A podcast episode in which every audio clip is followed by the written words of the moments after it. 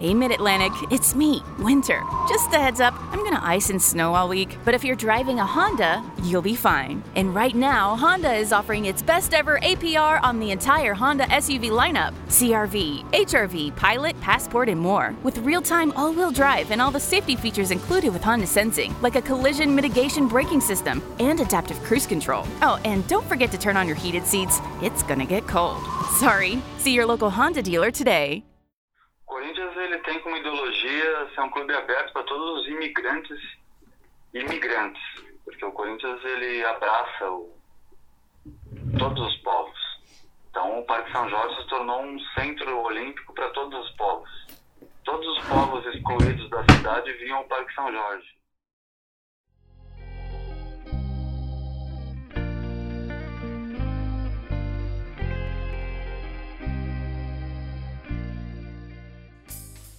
Um bom lusco-fusco contra atacantes da podosfera. Eu sou o Guto e o episódio de hoje, neste 1 de setembro de 2020, aniversário de 110 anos do Corinthians, mergulha na relação entre o Timão e a sua casa mais antiga, o Parque São Jorge. Desde sua fundação, foram muitas as casas do time do povo.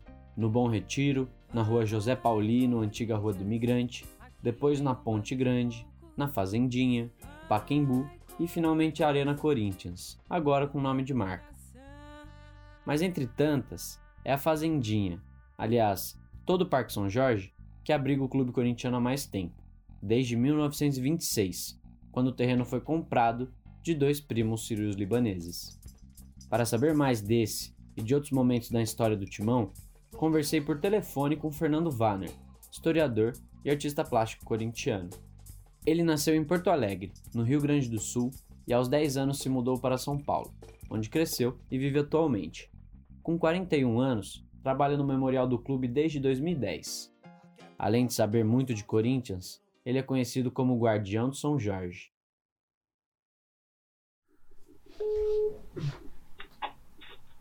Alô? Fernando? Ô, oh, beleza? Beleza, e com você? Ah, estamos aqui sobrevivendo.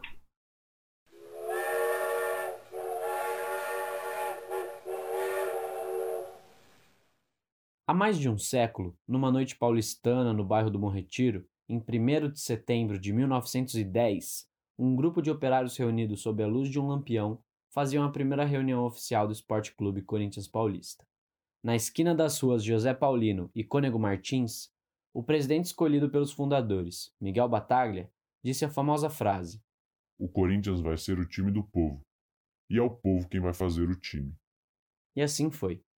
Imagine a fundação do Timão numa São Paulo do início do século XX, cheia de imigrantes e imigrantes vindo para a capital paulistana em busca das promessas do novo mundo e muitas vezes fugindo de conflitos. Na zona leste, na margem do rio Tietê, assentaram-se várias famílias sírias libanesas que chegavam na cidade. Segundo dados do IBGE, no censo de 1920, haviam mais de 50 mil sírios libaneses no Brasil, estando quase a metade na capital paulista.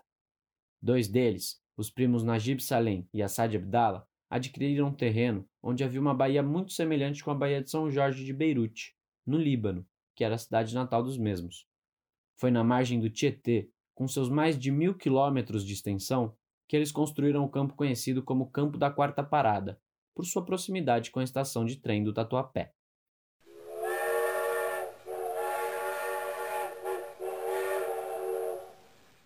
Eles alugaram o campo para o Ciro Sport Clube, um clube oficial que disputava a Liga Paulista da época, e tinha como vizinho o time varziano Guarani do Tatuapé. Só que o Guarani do Tatuapé era um time de várzea, né? nunca chegou a se tornar um clube oficial do, do, do, Campeonato Paulista. Porque nessa época o futebol era oficial, né? não existia o profissionalismo. Então eram os, os, os clubes filiados à, à Liga e à Associação Paulista e os, e os campeonatos de várzea, né? Então a gente pode dizer que essa fazenda, ela, em meados do começo do século XX, ela foi constituída. Nas margens do rio Tietê começou a prática do futebol.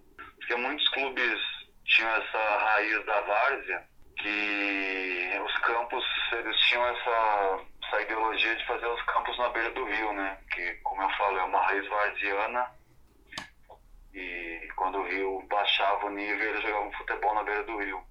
E o, e o Assad Abdal e o Salem, como bons apreciadores do esporte pretão, eles construíram o campo da quarta parada, o campo de São Jorge, como era conhecido na época, e começaram a alugar para o Sírio Sport Clube. O esporte florescia como manifestação popular destes grupos que ocupavam as periferias da cidade, não apenas nas margens do rio Tietê, mas também no rio Tamanduateí e no Pinheiros.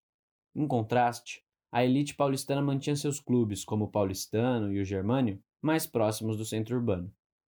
Quando foi fundado, o Corinthians permaneceu três anos disputando apenas torneios de várzea, com seu campinho lá no Braz, na então Rua do Imigrante. Seu primeiro amistoso, contra o time varziano União Lapa, foi um dos muitos que conectaram o timão com outros bairros operários, ampliando exponencialmente sua adesão pela classe trabalhadora. Ferroviários e sapateiros, metalúrgicos e comerciantes, brasileiros e estrangeiros, além de muitos grupos que eram repudiados pela burguesia urbana paulistana. O Corinthians, desde 1910, ele começa a criar essa amplitude. Claro que cada ano que vai passando, ele vai aumentando essa amplitude. Então, digamos assim, em 1910 a gente já percorria vários bairros e, e a grande parte das fábricas da cidade já, já, já abraçava o Corinthians. É em 1913 que o Timão se filia na Liga Paulista, torneio da elite estadual, e disputa seu primeiro Paulistão. Em reação à participação corintiana, alguns clubes da época saíram da Liga Paulista e fundaram a Associação Paulista de Esportes Atléticos, a APA. Os grandes clubes não queriam enfrentar os clubes varzianos, não queriam popularizar o futebol, então eles quando os clubes de várzea conseguiram a, a inclusão na liga, eles criaram a Associação Paulista. É, a gente pode dizer que o anticorintianismo começou exatamente 31 de março de 1913. A partir do momento que o Corinthians joga uma eliminatória e essa eliminatória iria popularizar o futebol paulista, se criou metade do estádio que torceu contra, porque essa metade do estádio era composta torcedores de clube da, da elite uhum. que não queria ver um clube de operários se perfilando na Liga Paulista de igual para igual com os clubes da elite. No ano seguinte, em 1914, o Timão é campeão da liga, vencendo 10 dos 10 jogos e garantindo o primeiro de muitos títulos estaduais. Em 1915, o Corinthians deixa a Liga Paulista para almejar uma vaga na nova associação e acaba ficando de fora de ambas as competições.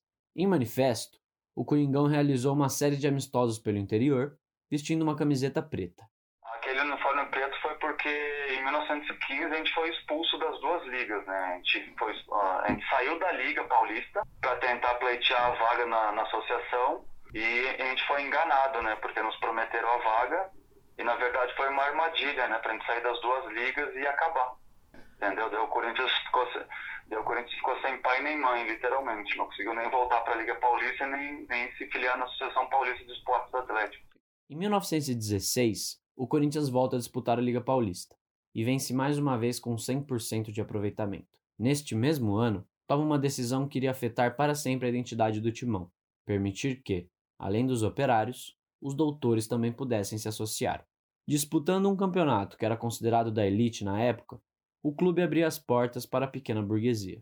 É através de um destes novos sócios que o Corinthians conseguirá um novo terreno, na Chácara da Floresta, com aproximadamente 45 mil metros quadrados, para ser sua nova sede esportiva. O Corinthians ficou tão popular que até as pessoas da alta classe queriam torcer para o Corinthians. a gente teve um ilustre torcedor, que é o Dr. Alcântara Machado, que era de uma família quatrocentona da cidade e era vereador do São Paulo ele consegue arrendar um terreno lá na, na chácara da Floresta para o construir o estádio da Ponte Grande. Então, através de um mutirão, a gente constrói o estádio da Ponte Grande entre 16 e 18 e inaugura ele para ser um clube de primeira grandeza, porque a gente constrói um estádio para 10 mil pessoas e fica vizinho da Associação Atlética das Palmeiras. Próximo de onde está a estação Armênia, sócios, torcedores e até os próprios jogadores do Timão trabalharam no mutirão que construiu o estádio da Ponte Grande. De 1918 até 1926, o Esporte Clube Corinthians Paulista teve sua sede administrativa no Brás e sua sede campestre, esportiva, na Ponte Grande. Foram anos de bom desempenho da equipe dentro de campo e foi naquele estádio que o Timão conseguiu o tricampeonato paulista, em 1922, 1923 e 1924, assustando ainda mais a elite paulistana. Os clubes da elite queriam acabar com o Corinthians pra, porque viam o Corinthians como uma, ameaça. O Corinthians ele sempre sofreu essa, digamos assim, ficou duas décadas sofrendo de uma forma muito séria mesmo. Né? Chegou ao ponto de dos clubes quererem expulsar o Corinthians da Ponte Grande para sabe, tipo, dificultar ao máximo sempre tudo. Até hoje é assim, né? O tudo para o Corinthians é uma coisa, um problema, ou é ilícito, é... eles jogam coisas que nem são para criar problemas com a nossa imagem. Né? Isso é uma história que vai se repetindo durante todos esses mais esses 110 anos do clube. Foi durante o bicampeonato, em 23, que a ambição de ampliar a parte poliesportiva do clube começa a se materializar. Dois dirigentes, Guido Giacominelli e Ernesto Cassano, ficaram interessados no terreno da Fazenda São Jorge, dos primos Najib e Assad, quando o Coringão enfrentou o Sírio Sport Clube naquele ano como visitante. Digamos assim, eles são dirigentes visionários que já vislumbram a transformar a Fazenda São Jorge num parque poliesportivo e isso, na visão deles, iria atrair muitos associados para o Corinthians, né? porque ia criar uma. O Corinthians ia ser uma potência olímpica né? porque o Corinthians foi fundado para ser um clube poliesportivo, certo? Desde a primeira ata, o ping-pong o atletismo já constavam como esportes praticados no Corinthians e o intuito do Esporte Clube Corinthians Paulista foi sempre ser um clube poliesportivo. Isso é uma coisa, está no DNA do clube. Foram três longos anos para convencerem o conselho e os associados em transferir o clube da Chácara da Floresta para a Fazenda São Jorge passando o estádio da Ponte Grande para a Associação Atlética São Bento. O Ernesto Cassano ele faz discursos inflamados no conselho. Né? Eles fazem cartas fantásticas e convencem o conselho do, do clube, os associados, e fora a pressão do, do da, na chácara da floresta, porque a prefeitura ali era um terreno arrendado. E por pressão do, do da associação, a, a associação é, eu vou chamar de Palmeiras, mas não se confunde, porque né, por pressão do Palmeiras, o Tietê, de, de, toda a pressão dos clubes da elite da Chácara da Floresta, não queria mais o Corinthians como vizinho. Então, isso aí também pesou né, para essa mudança e, pesou muito mais ah, o projeto de expansão poliesportiva do clube. Em 1926, o campo da Quarta Parada foi finalmente adquirido pelo Timão, que abraçou e se integrou às comunidades que viviam ali na Zona Leste, incluindo os sírios libaneses. Aliás, hoje em dia, uma das ruas que leva até o Parque São Jorge, praticamente desde o metrô Carrão, se chama Rua Síria. É, na década de 20 vieram os espanhóis, os árabes. Na década de 30 vieram outras colônias né, que estavam excluídas. É, depois começaram a chegar, chegou a grande migração de nordestinos que foi amplamente abraçada pelo clube. Né, e isso o clube era aberto, não tinha o o rio Tietê ele formava uma baía tão grande que adentrava dentro do clube que ali virou uma, uma, uma grande área de lazer da população pobre da Zona Leste. Bom, com o terreno comprado, a diretoria não possuía todo o recurso financeiro necessário para finalizar as obras do projeto inicial. Eis que surge então o empresário Alfredo Churig, corintiano, para colaborar na construção do novo estádio, que acabou levando seu nome. Foi em 22 de julho de 1928 que se reinaugurou o Parque São Jorge, com um jogo contra o América do Rio de Janeiro, no novo estádio apelidado de Fazendinha, onde o Timão celebraria mais um título paulista no final do ano. Finalmente, o time do povo tinha uma casa que comportasse a dimensão do clube e a diversidade de sua torcida. O Corinthians ele tem como ideologia ser um clube aberto para todos os imigrantes e imigrantes, porque o Corinthians ele abraça o, todos os povos. Então, o Parque São Jorge se tornou um centro olímpico para todos os povos. Todos os povos excluídos da cidade vinham ao Parque São Jorge. Italianos, espanhóis, poloneses, russos, é, brasileiros em geral, brasileiros excluídos. E, e o Corinthians começou a ter uma somatória de, de associados muito forte, né? Porque o clube se tornou muito popular de uma forma. Cada ano eram milhares e milhares de pessoas que seguiam o Corinthians. Corinthians ele se torna um bastião de igualdade que, que influencia todos os clubes do, da cidade. E o Parque São Jorge era aberto ao público. Todo, todos, todas as pessoas, era um parque, sabe? Um parque, um parque meio Ibirapuera. Você ia lá, entrava e contribuía quem podia. E quem não podia trocava mão de obra, mão de obra, em troca de mensalidade, em forma de permuta. Então o Corinthians ele é uma revolução social de uma forma assim nunca vista antes nesse país. E era muito mais do que isso. O Corinthians abrigava famílias. Tinham casarões né, espalhados pelo Parque São Jorge que moravam famílias inteiras de atletas, de alguns associados que não tinham para onde ir. O Corinthians abrigava todo mundo. O Corinthians tinha essa ideologia de, de abrigar sempre o imigrante e o imigrante e as pessoas se ajudarem.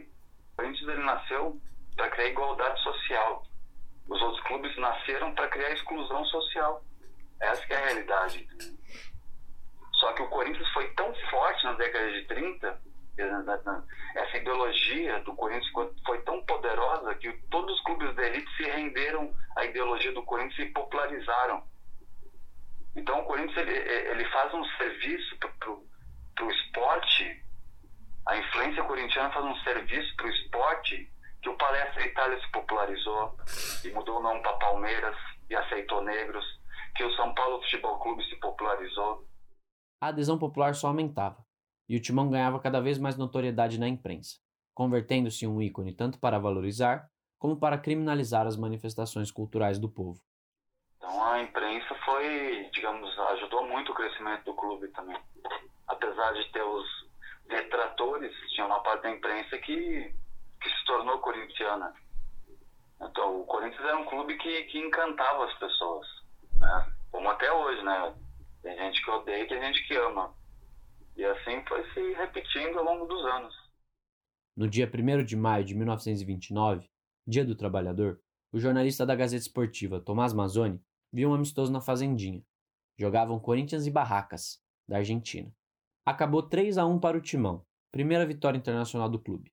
Emocionado com a garra e a vontade dos jogadores corintianos dentro de campo, o cronista escreveu uma matéria no dia seguinte, comparando o elenco do Timão com os Mosqueteiros, valentes guerreiros do conto de Alexandre Dumas, que estava em cartaz nos cinemas da época.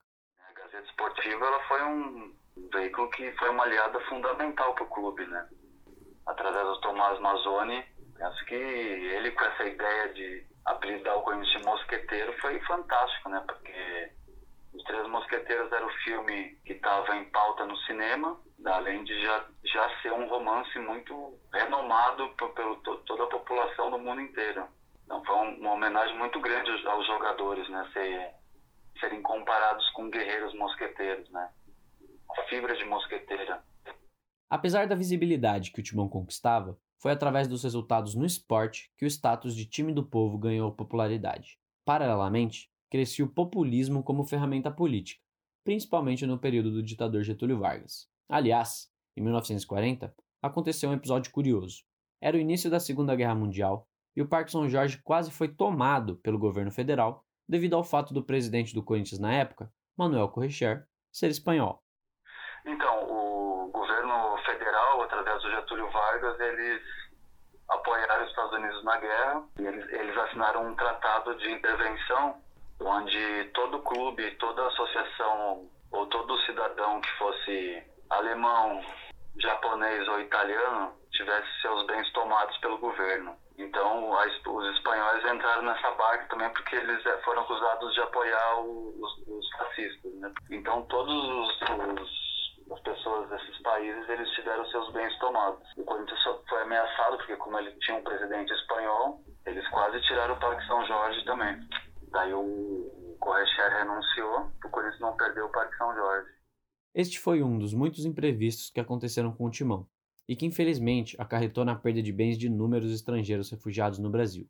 Com o crescimento corintiano, o projeto de ocupação daquele espaço tornou-se cada vez mais ambicioso. Parte da expansão urbana de São Paulo, o projeto do parque soterrou a Baía de São Jorge que existia ali no local, e pela qual os primos sírios se identificaram num primeiro momento ginásio ele foi começou com um projeto do Ginásio Trindade na década de 40, que eles tinham a ideia de ampliar a parte poliesportiva terrestre do clube e aterrar o rio Tietê. Então o, o Trindade ele criou um carnê que o associado comprava e ajudava a pagar o ginásio. Uhum. Então durou muito tempo esse carnê. Né? Digamos assim, durou 15 anos a Nossa. construção desse ginásio com associado corintiano com o corintiano ajudando. Desde a fase do aterro até a construção total do ginásio poliesportivo. Então, o, esse presidente aí, o Alfredo Inácio Trindade, ele foi um cara revolucionário dentro do clube também. Passavam-se os anos e o Corinthians tornava-se um gigante do esporte, chegando aos anos 80 com mais de 100 mil associados. Nessa mesma época, o ativismo político da democracia corintiana criou uma nova onda de adesões ao time do povo. Em 1992, uma reportagem da Globo cobriu um dia especial no Parque São Jorge, que ilustra bem essa conquista das massas. Era uma partida válida pelo Campeonato Paulista, e o Corinthians de Neto e companhia iria enfrentar o Santo André. Além dos 20 mil assistindo o jogo de dentro da Fazendinha, a Fiel deu seu jeito para ver a partida mesmo do lado de fora. A paixão da Fiel pelo Corinthians não cabe na Fazendinha. Um domingo de festa para 20 mil pessoas, outras tantas foram barradas. Restou muita frustração para quem não reservou um lugar com antecedência. São duas da tarde, ou seja, uma hora e meia antes do início da partida, todos os ingressos já haviam sido vendidos. Resultado, os torcedores tiveram que voltar para casa bem mais cedo, mas alguns ainda descobriram outro local para assistir à partida. As árvores que cercam o Parque São Jorge acabaram sendo o espaço mais disputado e, para alguns torcedores, melhor até do que a arquibancada. Dá para ver bem o jogo daí? Camarote, filho! Ah, beleza!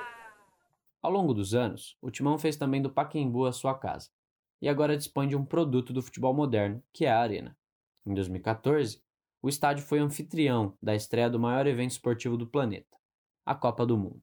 Mas, para a felicidade dos saudosistas, a Fazendinha ainda é o berço do futebol corintiano, tanto das categorias de base como da equipe feminina do Timão, que em 2018 levantou lá o caneco de campeã brasileira. Incentivados pelo desempenho do futebol feminino do clube, um grupo de torcedores convocou um mutirão no mesmo ano em que pintaram as arquibancadas do estádio em preto e branco, revitalizando a Fazendinha para torcer por mais uma equipe corintiana. Em 2019, o time feminino recusou a chance de mandar os jogos das finais do Brasileirão na Arena Corinthians. Cris Gambaré, então diretora da modalidade, disse o porquê em entrevista ao Globoesporte.com. Abre aspas. Por quê? Porque as meninas vivem aqui. Elas já sabem, já entendem que a casa delas é no Parque São Jorge. Se um dia elas me disserem que querem jogar lá, eu farei de tudo. Segundo, porque é um campeonato da CBF e não farei mais a vitrine deles. Não vou. Fico por aqui, aqui na Fazendinha. É a minha casa. Fecha aspas. Depois da paralisação dos torneios por causa da pandemia de coronavírus, o feminino voltou a disputar o Brasileirão este ano no estádio Alfredo Churig, no dia 26 de agosto. Em uma partida marcada por um protesto antirracista das jogadoras corintianas antes do início do jogo, a adversária ferroviária foi derrotada por 2 a 0. Adelimara Monteiro apita final de jogo aqui na Fazendinha, na casa do Corinthians. Quinta rodada do Brasileirão Feminino finalizado. Corinthians vence a Ferroviária. E aquele gostinho da rivalidade para o Corinthians. 2 a 0 no placar. Nestes 110 anos, os espaços do clube vão sendo ressignificados. Mas desde o momento em que o timão chegou e pisou no Parque São Jorge, preservaram-se duas construções originais: a Torre e a Fonte de São Jorge. Cristãos ortodoxos e devotos do Santo Guerreiro, os primos sírios libaneses canalizaram uma das nascentes do rio Tietê e criaram uma bica de água junto com um altar. É, lá, lá atrás da fazendinha que está o coração do clube, que é, que é o São Jorge mais antigo do clube, que é o São Jorge Ecumênico, que é do São Jorge Ortodoxo, Católico e o, e o Ogum. A água da fonte sai de uma parede de azulejos brancos com detalhes em azul. Descendo alguns poucos degraus de pedra, se chega ao cano de onde escorre, discretamente, uma água cristalina. De ambos os lados estão escadas que entram num pequeno bosque, até uma casinha de madeira com um portão baixo. Ela está protegida por duas espadas de São Jorge, uma de cada lado, e uma grande escultura de São Jorge o Dragão ao centro. Iluminado por duas grandes velas, o local conta com inúmeras homenagens da fé corintiana em seus 110 anos de existência. Ali começou a história do Parque São Jorge.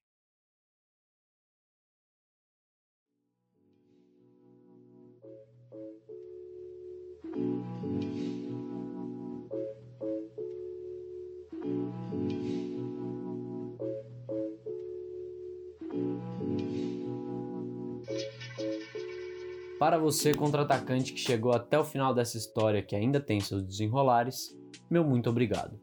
Acompanhe os podcasts do Contra-Ataque e também nossas redes sociais, como Medium, Facebook, Instagram e Twitter. Mande suas críticas, sugestões e compartilhe com os amigos. Se você quer ir além e apoiar financeiramente a produção independente de conteúdo boleiro político, acesse nosso Apoia-se e contribua com quanto puder. Este episódio foi produzido por mim, Guto, com contribuições no roteiro de Luca Machado e de Juca Ambra na pesquisa.